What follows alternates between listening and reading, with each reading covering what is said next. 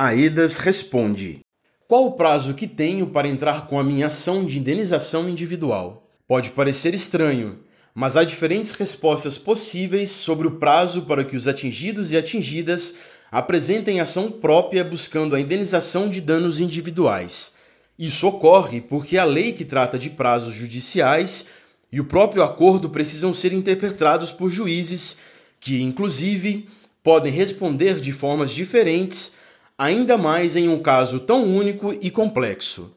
Contudo, é possível afirmar com segurança que existe, pelo menos, um período superior a três anos para iniciar essas ações, isto é, três anos ou mais contados a partir do trânsito em julgado do acordo, que é a data em que vão se encerrar todos os recursos contra o acordo, o que ainda não aconteceu.